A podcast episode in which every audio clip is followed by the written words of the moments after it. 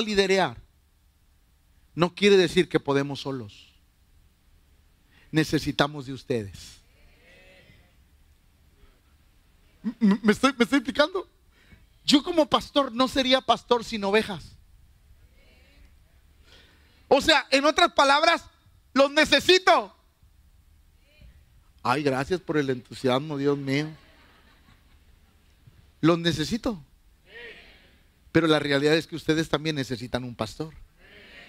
Entonces, cuando Dios habla, Dios le habla primero al gobernador, llamado Zorobabel. Después, de, de, una vez que le habla, le habla a Josué, que en ese tiempo era el sumo sacerdote, era el que controlaba la vida religiosa del pueblo. Y después, por último, le habla a quién? Al pueblo, escuche. Y a Josué, hijo de Sadoc, sumo sacerdote, y al resto del pueblo diciendo, ¿quién ha quedado entre vosotros que haya visto esta casa en su gloria primera? Pero déjenme regresarme a la lectura, porque quiero que vea algo. En el, mes séptimo, a los 21 días del mes, vino palabra de Jehová por medio del profeta Geo, diciendo, habla a Zorobabel, hijo de Salatiel, gobernador de Judá, y a Josué, hijo de Josadac, somos sacerdote, y al resto del pueblo, diciendo, ¿quién ha quedado entre vosotros que haya visto esta casa en su gloria? Wow. ¿Quién de ustedes vio lo que era? ¿Quién de ustedes, porque Dios está preguntando, escúcheme, ¿quién de ustedes vio lo que era. Y la primera cosa que yo le quiero enseñar al pueblo hoy, hoy, esta noche es, tú que te has desanimado, ¿cómo te viste cuando empezaste en el camino con Cristo? ¿Cómo te viste? ¿Te ves como te ves hoy? ¿Cómo te viste cuando iniciaste? Suéltele, échele. Cuando empezaste con Cristo, ¿cómo te viste? Déjeme decirle mi experiencia. Cuando yo empecé con Cristo, yo llegaba una hora antes a los cultos. Yo no quería que se acabara el culto aunque durara tres horas. Porque estaba tan apasionado por Dios, estaba tan enamorado de Dios, que a mí se me hacían cortitas las reuniones. Y yo decía, eh, eh, le seguimos en mi casa si quieren.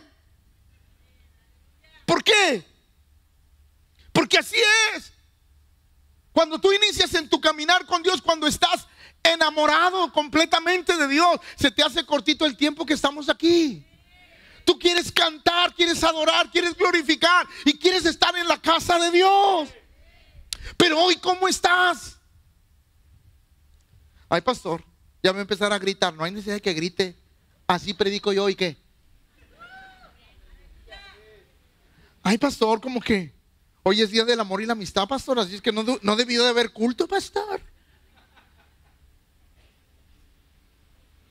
A veces hay, gente que viene a aburrirse a la iglesia, pero cuando antes era tu gozo estar aquí. Entonces la pregunta es, ¿tu vida está en ruinas?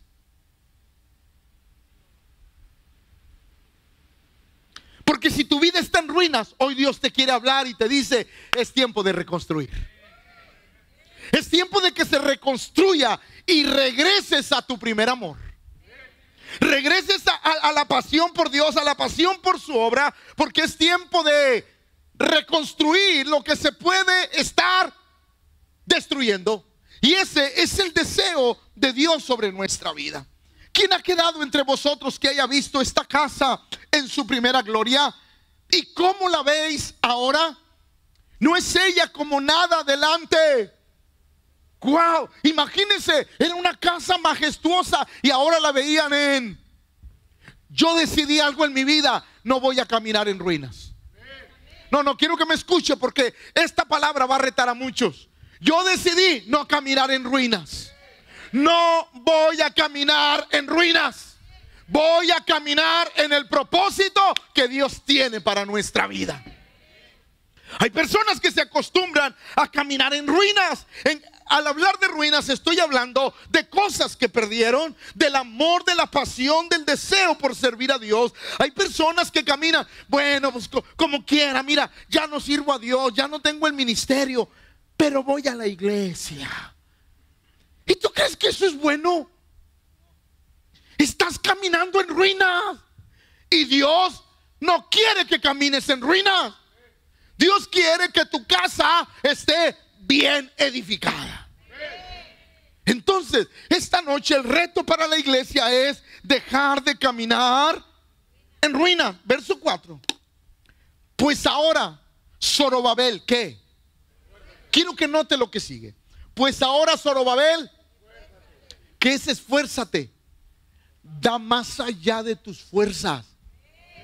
Ahí va, ahí va. Para servir a Cristo hay que dar más allá de nuestras fuerzas. Usted viene del trabajo, viene cansado, fastidiado, está aquí. Le doy un aplauso. Porque hoy usted se está esforzando por venir a la casa de Dios. La Biblia dice, Dios le habla. ¿Quién? Dios le habló a Zorobabel, escuche, porque no es palabra de nadie, es palabra de Dios a través de Ageo. Pero ahora Zorobabel, esfuérzate, dice Jehová, y Note, note, note, note, note esto. Escúcheme. Dios le habla a Zorobabel, gobernador, y le dice, esfuérzate. Y luego Dios le habla al sumo sacerdote. Esfuérzate. Wow. Padres que están aquí. Tu esfuerzo va a animar a tus hijos. ¿Por qué? Por lo que sigue. Solo Dios le pide esfuerzo a Zorobabel y a Josué, pero al pueblo, pueblo todo y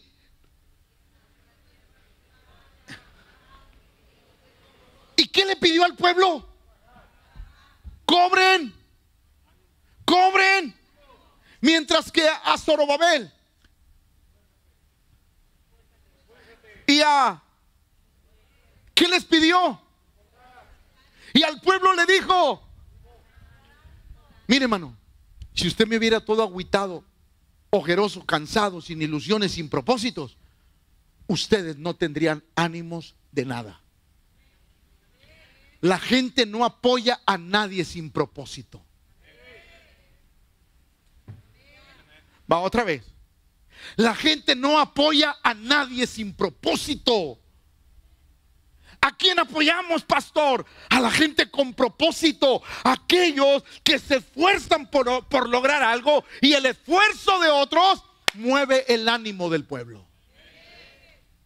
Por eso yo estoy convencido de esa palabra. Dios le habla a Zorobabel, hey, esfuérzate. Le dice, le dice a Josué, hey, ustedes dos necesitan esforzarse, ir más allá de sus fuerzas y el pueblo solito se va a animar.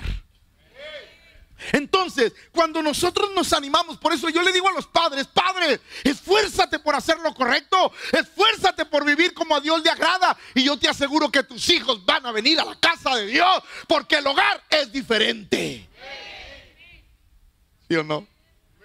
Pero si en el hogar todavía hay gritos, peleas, broncas, ganchos al hígado, óper cruzado, malas palabras entre ellos, los hijos se desaniman porque dicen la iglesia es una falsedad. Así, hágalo así.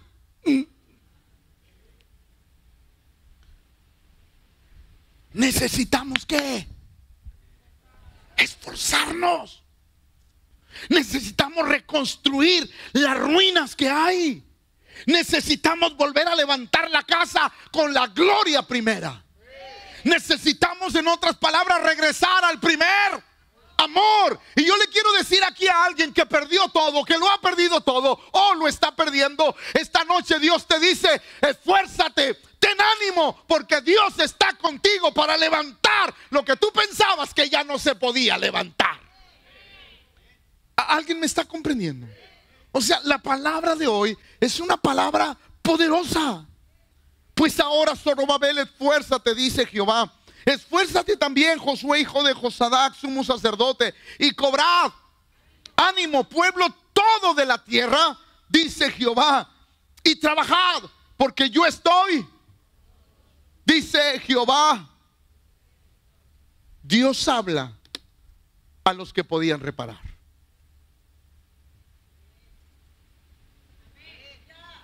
Dios habla a los que podían reparar. ¿A quién?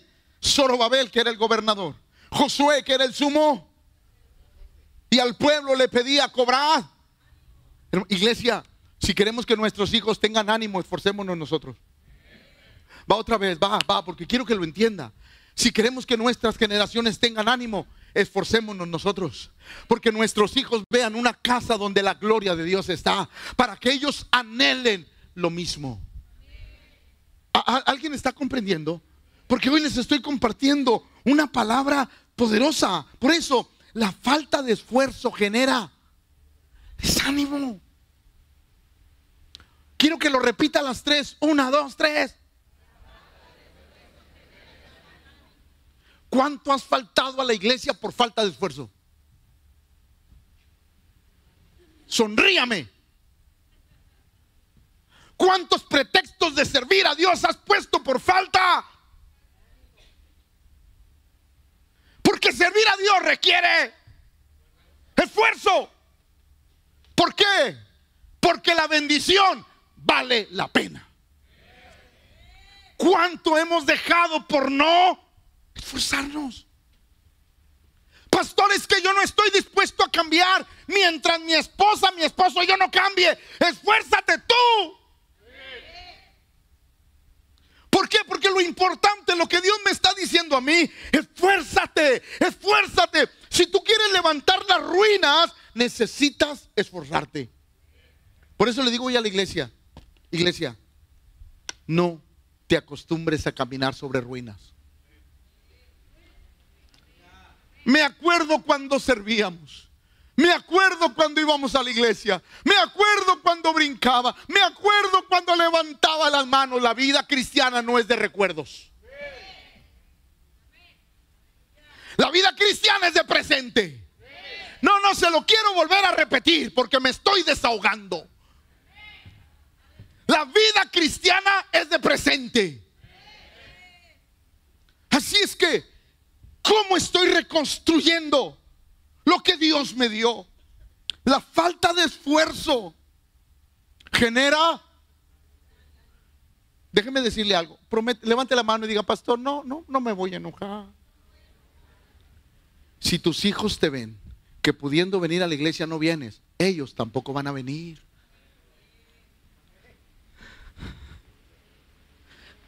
Si tus hijos te ven en la iglesia levantando las manos y diciendo maldiciones, tus hijos van a pensar que la iglesia es un fraude. Pastor, me está diciendo que ya no venga a la iglesia. No, le estoy diciendo venga porque aquí es el único lugar donde usted puede cambiar. Ah, ¿Alguien me está oyendo? Ah, a ver, todavía me aman. Ya les dije, el que no me ame se lo lleva el diablo en la noche. Pero ¿qué pasa en nuestra vida? ¿Por qué no reconstruimos? La falta de esfuerzo genera. Por eso he, determinado no vivir entre ruinas. No viviré. Yo he, tomado la decisión. Nunca diré, ay, me acuerdo cuando Dios me usaba. Ay, qué bonitos aquellos tiempos cuando Dios me usaba. Qué bonitos tiempos cuando yo predicaba. Qué bonitos tiempos cuando yo hacía aquello. Qué bonito. No. Nunca voy a permitir que eso le pase a mi vida. ¿Por qué? Porque he tomado la decisión de esforzarme todos los días. Porque quiero que mi casa conserve la gloria primera de Dios sobre mí. Pero a veces la gente no entiende que si no te esfuerzas, vas a terminar en ruinas. Escuche esto. Las ruinas hablan de la condición espiritual de la vida. Otra vez, las ruinas hablan de la condición espiritual de la vida. Yo me desespero de pronto cuando oigo a un hermano platicarme sus glorias pasadas. No, pastor, yo hace años servía a Dios. Era tremendo predicando. ¿Y ahora? ¿Y ahora? ¿Por qué se arruinó la casa? ¿Por qué nos convertimos en ruina? ¿Qué le pegó a la casa que la destruyó? Pero hoy te quiero decir que el mensaje de hoy Es porque Dios te quiere decir, te voy a ayudar a reconstruir nuevamente la casa que tú tenías. Y al hablar de casa estoy hablando de cosas espirituales. Por eso me gusta Nehemías 1, 3 y 4. En la versión contemporánea de Valera. Me dijeron, los cautivos que quedaron con vida están muy... Porque Nehemías era el copero del rey. Llegan, llegan unos de la cautividad. Inmediatamente su corazón estaba en Jerusalén. Su corazón estaba anhelando la gloria de Dios. Y él inmediata inmediatamente preguntó: ¿Y cómo está Jerusalén? ¿Cómo están los habitantes? ¿Por qué? Porque al hablar de Jerusalén, él pensaba de una gloria muy grande. Y lo primero que le dijeron es: Jerusalén, sus puertas están quemadas, sus, sus paredes derribadas. Y los que viven ahí están en miseria. ¿Cómo? Escuche. Me dijeron, los cautivos que quedaron con vida están muy... Y pasando por muchas... La muralla de Jerusalén está... Y las puertas de la ciudad fueron quemadas. Cuando escuché esto, me senté a llorar. Y durante varios días me puse en duelo y ayuné y oré. ¿Cómo va a estar en ruinas algo que ayer era la gloria? ¿Cómo va a estar en ruinas una vida que Dios ha transformado? ¿Cómo Dios, cómo, la vida puede estar en ruinas cuando Dios la reconstruyó? Porque primero fuimos ya reconstruidos por Dios. ¿Cómo puede la vida volver a caer en ruinas? ¿Por qué, pastor? ¿Por qué descuidamos la vida espiritual? ¿Por qué volvimos a caer en ruinas? ¿Por qué volvimos a ver atrás y decimos, ojalá y fuera como antes? Pero escúcheme, Dios quiere que en tu vida seas como cuando lo conociste, con esa pasión y ese amor por el Señor en tu vida. ¿Qué nos llevó a las ruinas? Nos llevó? ¿Por qué nuestra vida hoy está en ruinas? ¿Por qué la familia está en ruina? ¿Por qué hoy pensamos que todo está bien cuando tú sabes que todo está mal? ¿Por qué?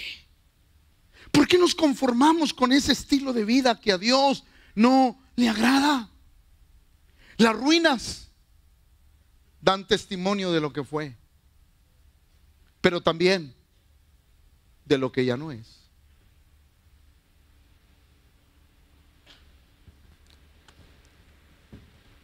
Voy a decir algo con mucho respeto. Hace algunos años fui a un velorio aquí en las capillas de aquí, no sé cómo se llaman, las que son del municipio, del pueblo, del pueblo, fui. Falleció un familiar de una persona de la iglesia, fui. Y lo voy a decir con mucho respeto a lo que voy a decir, porque hasta el día de hoy es algo que me duele. Llegando a las capillas, veo a un primo mío. Ese era tremendo.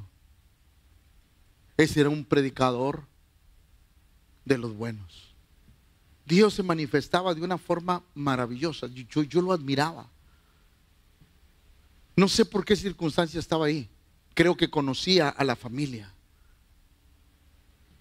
pero lo vi borracho.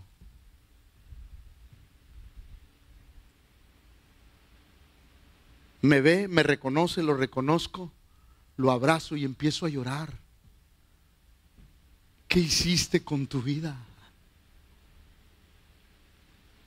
¿Qué hiciste? Porque él me contaba me acuerdo mucho una ocasión que me dijo, no, Dios me usa tan poderosamente que a veces predico 10 minutos y la gloria de Dios cae y ya no puedo predicar.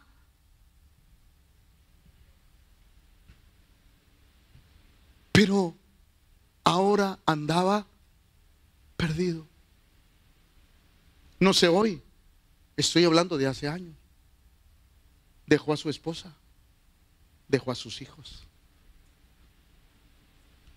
¿Qué pasó? Dios te usaba poderosamente. Dios hacía cosas maravillosas a través de tu vida. Yo le dije, por favor, ve a la iglesia, congrégate ahí conmigo, ve para estar al pendiente de ti. Pero ¿sabe qué escogió? Seguir en su vida. Hoy no sé de él, no sé qué pasa con él, no sé eh, si volvió, si se reconcilió, no sé si todavía vive perdido en el... No lo sé. Pero yo pregunto, ¿por qué destruimos lo que Dios nos ha dado? ¿Por qué no tenemos cuidado de lo que Dios nos ha dado y empezamos a dar pasos? Es más, como si nosotros mismos agarramos el mazo y empezamos a golpear lo que Dios hizo fuerte. ¿Por qué? ¿Por qué permitimos que esas cosas pasen en nuestra vida? Y sí, yo lo veía y él me decía, me acuerdo cuando Dios me usaba. Sí, sí, las ruinas dan testimonio de lo que fue, pero también dan testimonio de la que ya no es. Yo no quiero que digan aquel predicaba. Yo quiero que digan aquel sigue predicando. Yo no quiero que digan aquel un día amó a Dios. No, yo quiero que sigan diciendo aquel ama a Dios todavía. Yo no quiero que digan, mira, él se congregaba. Yo quiero que sigan diciendo, él se sigue congregando hasta el día de hoy. Porque yo quiero que lo que Dios me dio permanezca. ¿Qué estamos haciendo para destruir lo que Dios nos ha dado? Dios fue tajante con Zorobabel. Dios fue tajante con Josué. Dios fue tajante con el pueblo. Ustedes necesitan esforzarse y el pueblo necesita cobrar ánimo. Por eso, escuchen iglesia, yo como pastor no puedo darme el lujo de desanimarme. No puedo darle el lujo de decir, no hermanos, ¿saben qué? No vamos a construir la nueva casa de Dios. Está bien difícil. No hermanos, todo está bien difícil. Si yo me pongo quejumbroso, muchos de ustedes dejan de venir. Porque les, en la falta de esfuerzo genera... Por eso usted siempre me ve con una palabra de esperanza. Porque yo le creo a Dios. Y necesito inspirarle a usted para que usted crea que ese lugar de muchos millones, aunque somos una iglesia no económicamente poderosa, pero tenemos al Dios poderoso que lo va a hacer a través de nuestra vida.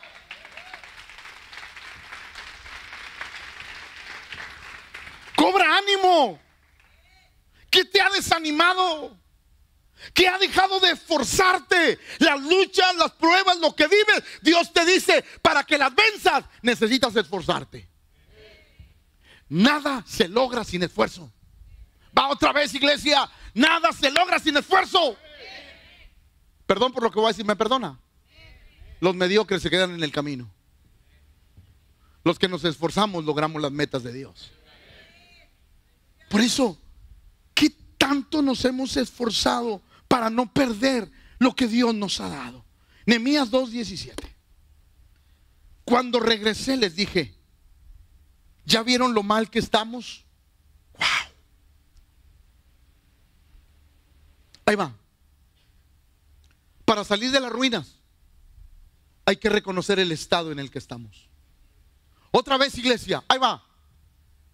Para salir de las ruinas tenemos que entender y aceptar la condición en la que estamos. Nadie sale de las ruinas como cuando usted quiere ayudar a alguien que vive en drogadicción. Vamos, yo pago el, el, el centro de rehabilitación, el anexo. Yo no necesito. Mire, si usted quiere meter a alguien que no quiere, va a perder su tiempo, su dinero y su esfuerzo. ¿Por qué, pastor? Porque no está convencido que necesita ¿Por qué el padre dejó al hijo pródigo irse? El hijo pródigo pensó que no necesitaba del padre. Lo dejó ir. Y para que el hijo pródigo regresara tuvo que tocar fondo y reconocer que él estaba mal. A veces nosotros no entendemos que Dios nos llama a esforzarnos. Pero escúcheme iglesia, matrimonios, escúchenme.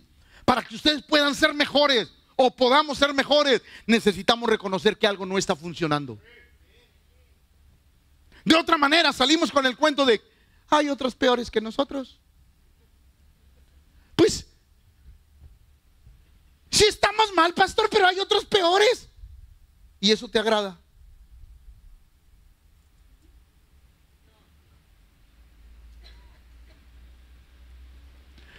Si usted se va a comparar, compárese mejor con alguien mejor que usted. Nunca se compare para abajo, porque para abajo usted se va a ir más. Compárese con alguien que está arriba.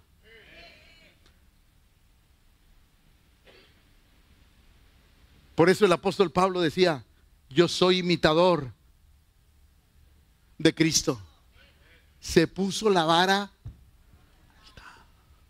No se ande comparando con gente que batalla como usted. Compárese con gente que ha salido adelante. Acérquese, dígale cómo le hiciste, cómo te esforzaste y que le ayuden y le enseñen el camino. Porque lo primero, cuando regresé, les dije, ¿Ya vieron lo mal que estamos? Jerusalén. Y todas sus puertas han sido... Anímense y vayamos todos a levantar las murallas de Jerusalén. Esta noche al pueblo, pueblo, anímate y empieza a reconstruir lo que un día se perdió. Empieza a levantarte de las cenizas porque Dios está contigo. La iglesia tiene que volver al primer amor. Escuche por favor, anímense y vayamos todos a levantar las murallas de Jerusalén. Basta ya de esta, wow, basta ya de esta vergüenza. En cuanto les conté la gran ayuda que mi Dios me habría, me había brindado y lo que el rey me había dicho, todos exclamaron. Comencemos a reconstruir. Y yo le tengo un mensaje para usted. El Dios grande le dice, anímese. Él está con usted y le va a ayudar a reconstruir todo lo que se ha destruido. Dios está con usted. Basta ya de esta vergüenza. En cuanto les conté la gran ayuda que mi Dios me había dado, brindado, y lo que el rey me había dicho, todos exclamaron, sí, comencemos a reconstruir las murallas. Y se dispusieron a poner manos. Por eso, amada iglesia, es tiempo de reconstruir. Otra vez, es tiempo de... Isaías 58, 12, me encanta. Y los tuyos edificarán las ruinas antiguas. ¿Me deja explicárselo? El matrimonio de mis padres era disfuncional. La familia estaba, pero Dios me dijo, tú vas a reconstruir las ruinas. Dios me dijo que, Dios me dijo, tu matrimonio no va a ser como el de tus padres. Aquel fue ruinas, el tuyo no va a estar en ruinas. ¿Qué te falta para reconstruir? No, pastor, pues es así era con mi papá y con mi mamá, pastor. No, si así era. Ya estoy acostumbrado. A lo malo uno nunca se debe de acostumbrar. Es como, por ejemplo, aquel que tiene una enfermedad. No, pastor, gloria a Dios, ya me acostumbré a vivir con la enfermedad, ya, ya la sé sobrellevar. ¿Y por qué te acostumbras a lo malo?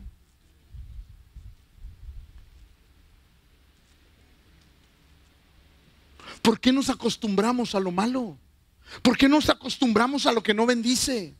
¿Por qué nos acostumbramos a aquello que derriba nuestras murallas que Dios ha levantado? ¿Por qué?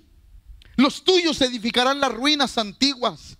Los cimientos de generación y generación levantarás. Y serás llamado. Y serás llamado. Hermano, repara las grietas que se abrieron. No, no va otra vez. Repara las grietas que se abrieron en tu casa. Repara las grietas que se abrieron en tu matrimonio. Repara la grieta que se abrieron en la relación con tus hijos. Repárala. Porque si no, va a haber una tragedia. ¿Alguien me está escuchando? Repara tu relación con Dios. Repárala. Los tuyos edificarán las ruinas antiguas. Los cimientos de generación y generación levantarás. Y serás llamado reparador de portillo, restaurador de calzadas para... Ahora, déjeme decirle dos definiciones. Reparar, componer, enmendar. El menoscabo que ha padecido una cosa, enmendar, corregir o remendar, desagraviar y restablecer. ¿Sabe qué deberíamos ser nosotros? Nosotros deberíamos de ser como esas personas que traen toda la herramienta aquí. Algo se descompone y estamos listos para Espero que en la vida espiritual no sea como en la vida física. Como pastor? La casa, el fregadero tiene un año goteando. Es que no sé. Y no, no tengo lana para que lo repare. Espero que tu vida espiritual no sea así. Que en tu vida espiritual si sepas cómo arreglar las cosas. Ay, hermanos, me siguen amando. Porque mire, hermano, nadie se divorcia de la noche a la mañana. Es una grieta que nadie cuidó. Y esa grieta se fue hasta que la casa... No, pastor, perdón por lo que voy a decir. Hace mucho que mi esposo y yo ya no dormimos juntos, pastor. Gloria al Señor, sigo amando al Señor. Tú no amas al Señor. Ay, padre, no sé ni por qué estoy diciendo esto. No, tú no amas al Señor. Porque tú estás permitiendo que Satanás pueda entrar.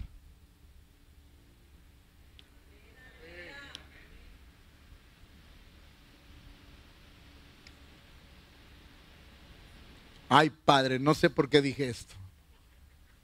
Ni siquiera lo tenía pensado siquiera. Mucha gente piensa que yo traigo escrito lo que voy a decir. No. ¿Sabe qué es lo único que escribo aquí? Los versículos que voy a decir. No traigo escrito otra cosa.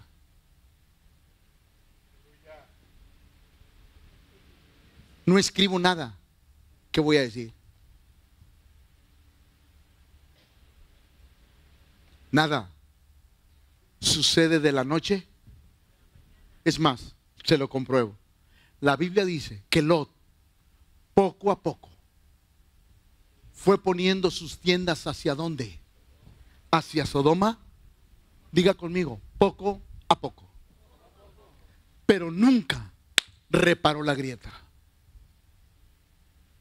Si nosotros no aprendemos a reparar, ser reparadores. Ahí va, escúcheme iglesia. Porque Dios me está diciendo, te va a pasar. De repente se va a grietar algo. Porque somos humanos y no somos perfectos.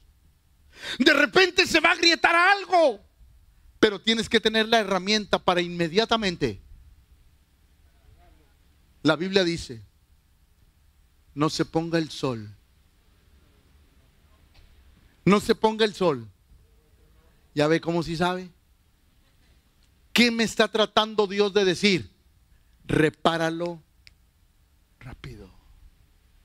El problema con nosotros es que a veces dejamos las cosas. Hermano, ya se lo dejé a Dios. ¿Y qué Dios te va a agarrar? Te va a agarrar, te va a acostar al lado de tu esposo.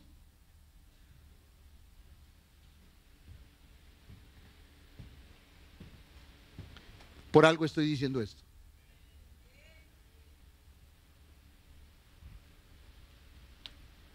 Tengamos cuidado, porque a veces no nos damos cuenta que el enemigo está por un mazo golpeando los cimientos y empiezan a hacerse cuarteaduras en nuestra casa espiritual. Y nosotros no nos damos cuenta. Por eso Dios nos llama a ser reparadores de portillos. Pero, ¿qué significa portillo? Abertura que hay en las murallas, paredes o tapias, cualquier paso o entrada que se abre en un muro vallado, mella o hueco que se queda en una cosa quebrada, entrada o salida que para, las, para la consecución de alguna cosa queda abierta por falta. Y Dios dice, tú eres un reparador de esas aberturas. Hermanos míos, estamos reparando lo que nos sucede en la vida. Oh, de una forma equivocada se lo estamos dejando a... Pastor, ya lo puse en las manos de Dios. Qué bueno que lo pusiste en las manos de Dios, pero haz lo que te toca.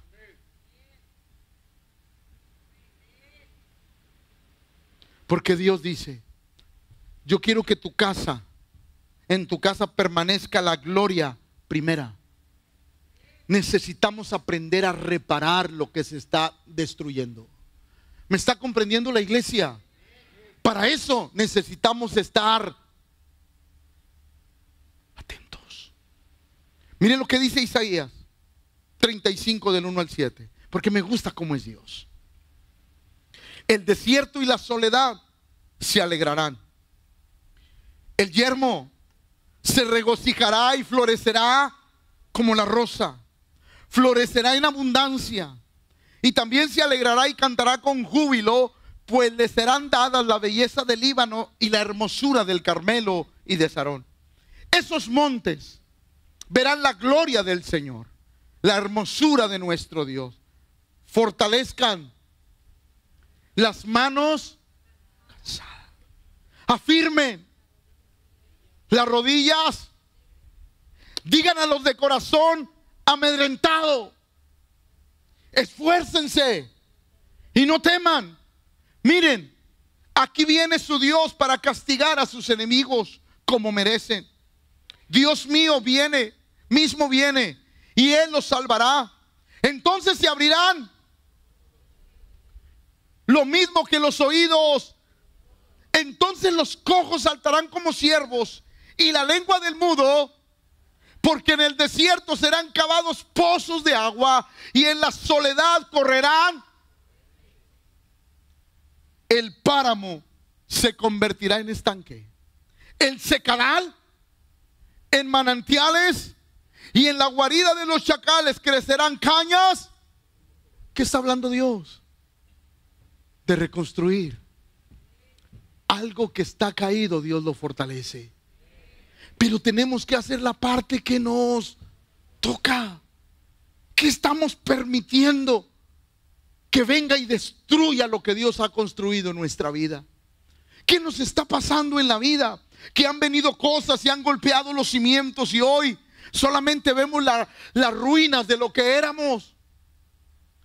Cuando Dios te dice tu casa puede volver a tener la gloria primera. ¿Qué estamos haciendo para no vivir en ruinas? ¿Qué estamos haciendo para que esa grieta no crezca? ¿Qué estamos haciendo para que ese agujero que se abrió en nuestra pared espiritual siga creciendo? ¿Qué estamos haciendo? ¿Lo estamos reparando? ¿O nos hemos desanimado? ¿Qué estamos haciendo? Es tiempo de restaurar lo que se destruya. Tu vida está mal. Dios quiere que la reconstruyas. Has perdido cosas, Dios quiere que las recuperes. Porque ahí le va, ahí le va, escúcheme esto. Hay gente que quiere recuperar lo perdido. Quiero que me escuche lo que le voy a enseñar. Hay gente que quiere recuperar lo perdido, pero lo importante no es recuperar lo perdido. Lo importante es que recuperes tú para que no vuelvas a perder cuando Dios te lo regrese. ¿Me comprendió? Se lo vuelvo a repetir. La gente quiere recuperar lo que perdió. Pero si no te recuperas tú, lo vas a volver a perder cuando Dios te lo dé. Por eso lo primero que Dios busca es que nosotros nos demos cuenta de nuestra situación, arreglar nuestra vida para que cuando Dios nos lo regrese, no lo volvamos a perder. ¿Alguien comprendió eso? Pero nosotros tenemos una mentalidad diferente. Tu vida está en ruinas. No eres el mismo, la misma de hace años. Tu pasión por Dios se acabó. Tu deseo de venir a la iglesia cada día es menor. Tu amor por servir se está yendo. Te enfocas en tu trabajo o en la excusa que pones. ¿Qué está pasando en tu vida? ¿Cuáles son las ruinas con las que estás cargando? Tu matrimonio no es el mismo. Se está cayendo a pedazos. ¿Qué estás haciendo para reconstruirlo? Porque hoy usted está aquí esta noche diciéndole Dios, quiero que entiendas que te quiero dar una oportunidad de reconstruir. Dios no está aquí para condenar a nadie. Dios está aquí para hacernos entender que hay algo que reconstruir. Y cuando nosotros lo entendemos, ponemos manos a la obra. ¿Qué vas a hacer? Es más, déjeme decirle algo. ¿Qué va a hacer usted después de este sermón? Usted va a salir de este lugar diciendo, el pastor que sabe, si supiera lo que yo vivo, si supiera que yo tengo que ser así, porque si me dejo me aplastan. Yo quiero decirle algo. Usted no entendió nada de lo que yo prediqué. No entendió nada. Si usted sale de este lugar diciendo, ay pastor, si oye bonito lo que dijo, pero está difícil. Permítame decirle que usted no entendió nada de lo que yo prediqué. ¿Alguien me está comprendiendo? ¿Qué vas a hacer terminando esta reunión? ¿Qué vas a hacer? ¿Vas a seguir haciendo el hueco más grande? ¿O vas a agarrar las herramientas para repararlo? Porque Dios me dijo que yo era un reparador de portillos.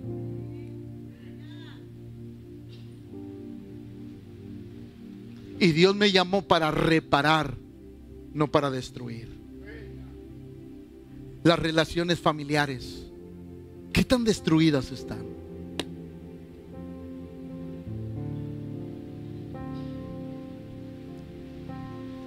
¿Qué tan destruida está la relación familiar? Que no podemos edificar la casa. Entre más enojado estés con tu familia, menos puedes reconstruir. ¿Alguien comprendió lo que le dije? Se lo repito. Entre más enojado estés con tu familia, menos posibilidades de reconstruir hay. Porque no creo que la familia crea en alguien que odia, en alguien que aborrece. No creo eso. Necesitamos tomar las herramientas y reparar lo que pasó en la vida. Y créame una cosa, Dios no te está culpando. Pasó. Ya pasó. ¿Se va a poner a investigar quién tuvo la culpa? ¿O se va a poner a repararlo? ¿Qué vamos a hacer hoy? Porque este mensaje es retador. La vida ministerial, Dios te usaba servías. Hoy no queda nada de lo que eras. ¿Por qué?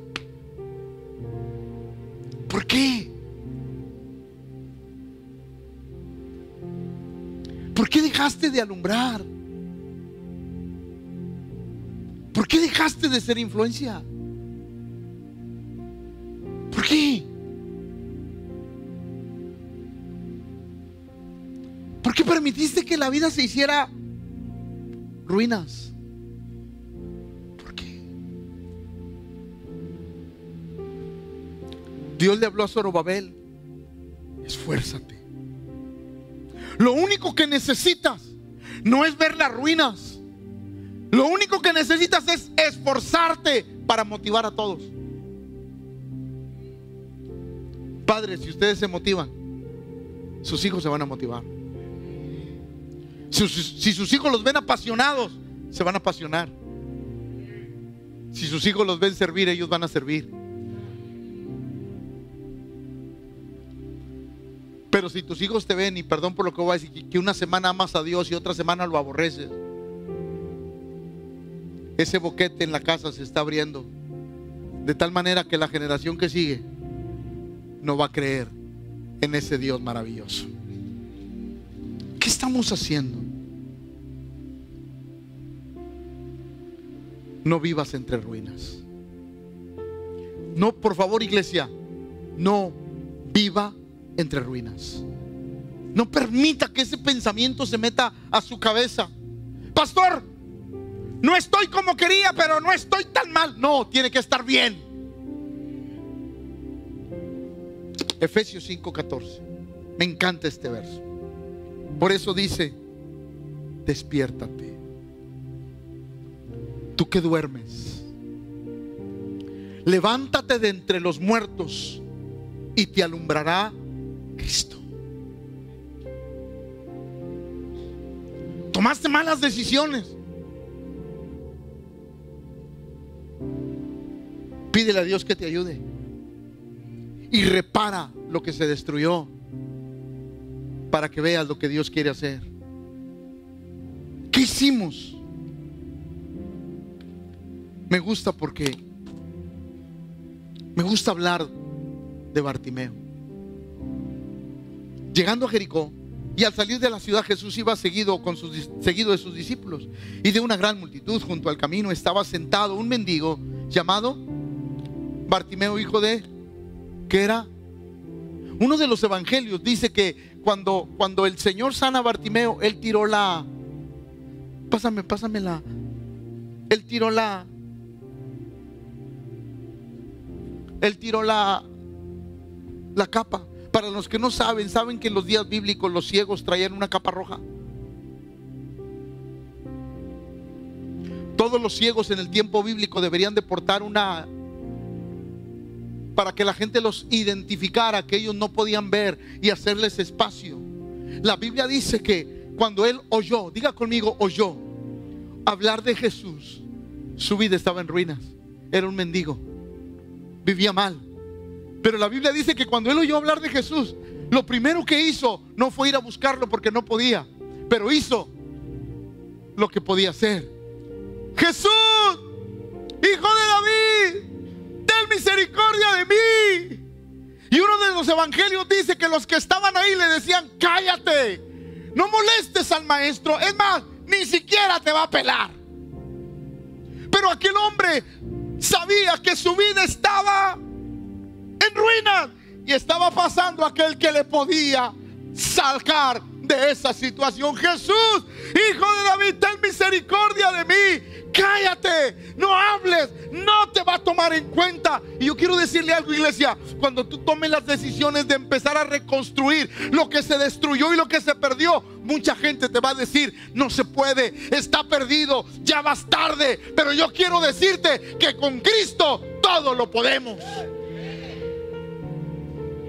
No deje que los pensamientos y las palabras de alguien que no quiere levantarse le impida levantarse a usted.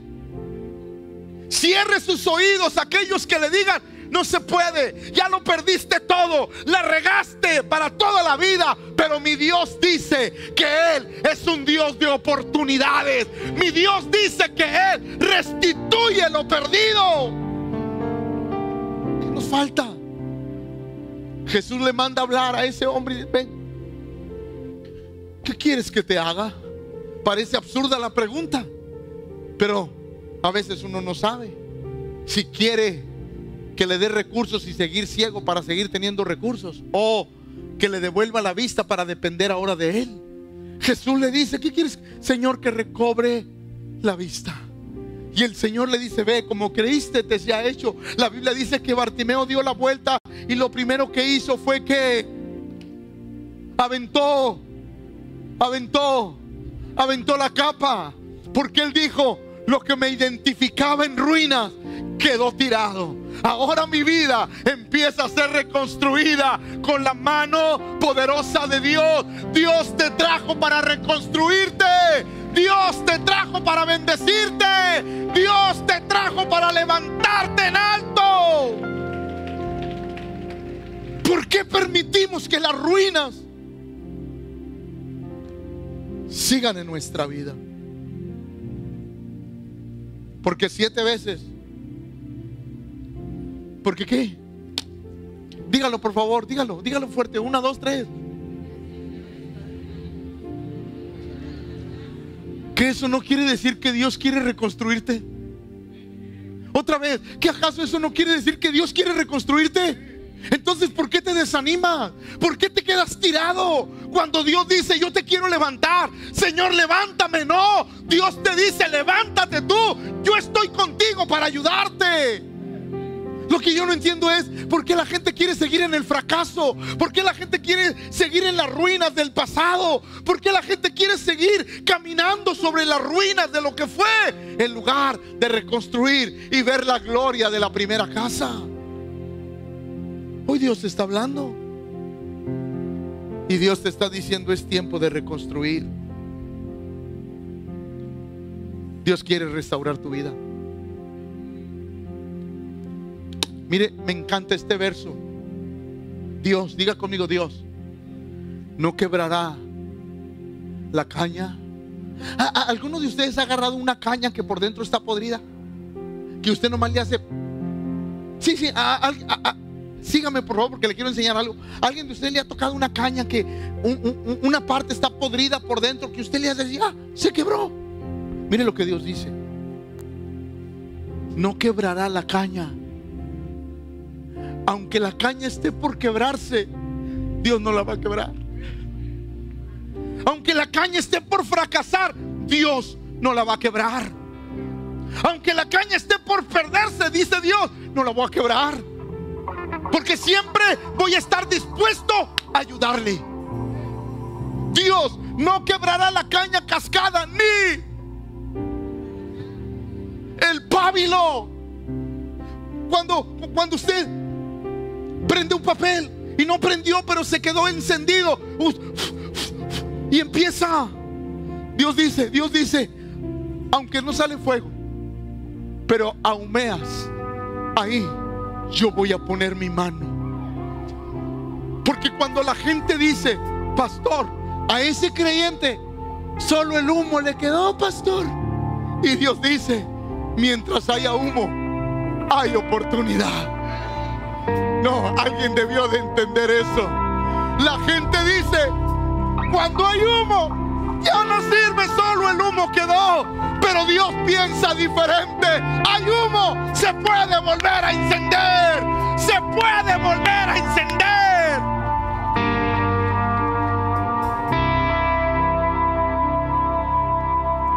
Dios no quiebra la caña cascada, ni apagará el pábilo que humare.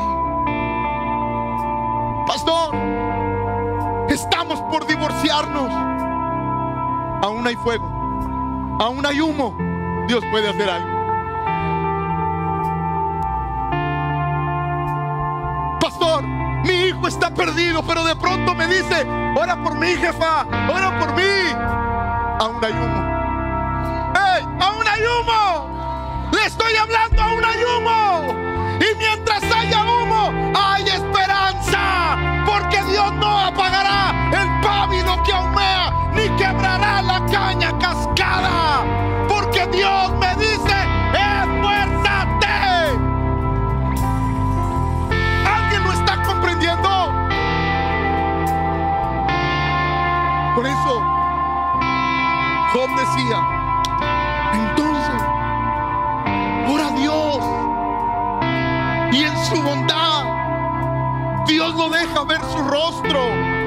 devuelve la alegría y nos restaura a su estado anterior.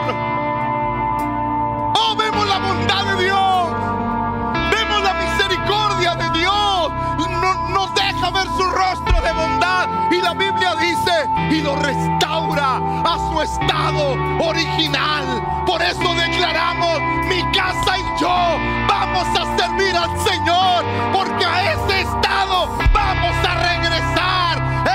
A ese estado vamos a regresar con la ayuda del Señor. ¿Vas a reparar? ¿O te vas a quedar como estás? Quizás usted puede decir, qué buen mensaje, pastor. Pero mi intención no es que tú digas qué buen mensaje. Mi intención es que restaures.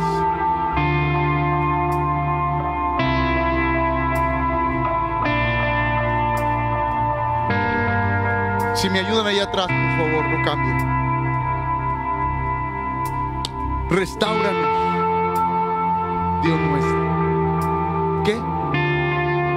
¿Qué? ¿Cuál era el clamor del salmista? Pero mire lo que sigue. Restauranos, Dios. Haz.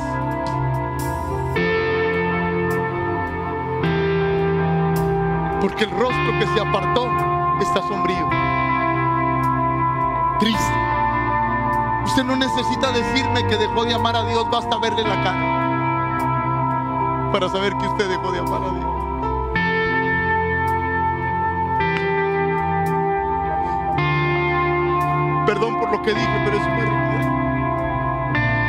Me puede decir, pastor, yo amo a Dios, pero con verle la cara. Yo me doy cuenta si usted dejó de amar a Dios. Restaura.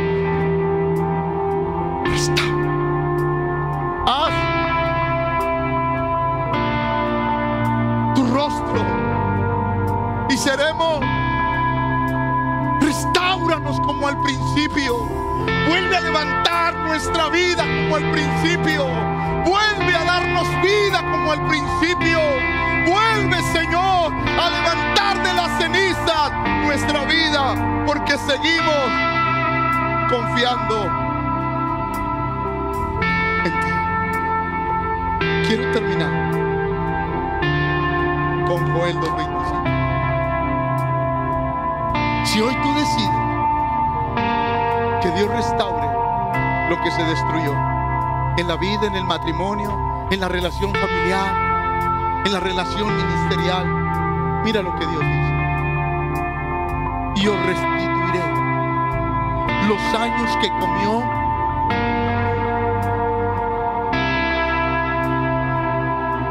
va. El saltón el revoltón y la langosta. Mi gran ejército que bien ahora déjeme da- darle algo y termino y os restituiré los años que comió